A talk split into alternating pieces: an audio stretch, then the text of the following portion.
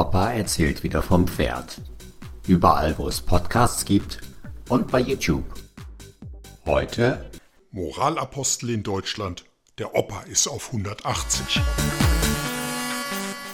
Ich denke heute Morgen so schön, bei dem tollen Wetter, da legst du dich einfach mal in den Garten und lässt den lieben Gott einen guten Mann sein. Gesagt, getan, ich gehe also raus und höre aber nebenan ein Klappern im Liegestuhl und die Zeitung wird ganz wütend auf den Boden geworfen und ein Mann, Mann, Mann kommt um die Ecke. An diesem Gesprächsfaden dran hängt natürlich der Opa. Die Enkel kommen mit an den Zaun gelaufen und warnen mich. Opa erzählt was vom Pferd. Rolf, ich flipp aus. Ich muss jetzt mal mein Ärger so richtig Luft machen. Gut, dass du da bist. Man hält's im Kopf nicht aus.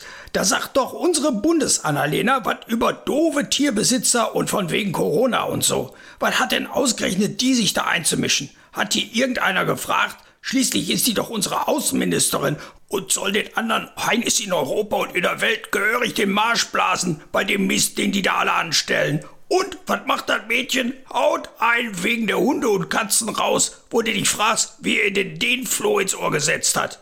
Keine Haustiere für keinen, weil wir einfach nicht drauf haben. Die ist doch einmal zu Opfern Tramli gefallen, oder? Einmal richtig nachdenken und dann besser mal die Klappe halten. Das redet dir nämlich der Opa aus zig Jahre Erfahrung. Wie kommt ihr denn auf so eine Idee? Statt dämlich Verbot rauszuprosten, könnte sie doch mal über den Tellerrand gucken. Führerschein für Haustierhalter, das wäre doch. Nur wer da die Theorie und Praxis besteht und dafür pro Trainingsstunde auch mal ordentlich Kohle blechen muss, der sollte ein Tier haben dürfen. Was bitteschön macht denn ein Auto wertvoller als ein Tierleben? Denk mal drüber nach und dann siehst du das doch auch so. Punkt 2. Neuer Winnetou, also so als Film, so für Kinder und ohne Old Shatterhand. Ob die Welt darauf gewartet hat, Egal, aber was das so nach sich zieht, da reicht Kopfschütteln schon nicht mehr aus. So blöde ist das. Der Buchverlag Ravensburger, ich dachte, der macht nur Mensch ärgere dich nicht und solche Spielkästen, der zieht das Buch für den Film zurück, weil sie Angst vor den Sittenwächter haben. Zieht den Schwanz ein, wie der Sarotti mit dem Moor, wie Milka mit dem Osterhasen und so weiter. Erinnert ihr euch daran, Leute? Weil das alles nicht mehr zeitgemäß, so der Moor oder Ostern als Fest von den Christen, Schmunzelhase und Magier müssen die jetzt heißen, so wie die Negerküsse zu Eischaumwaffeln mit Schokoladenüberzug wurden.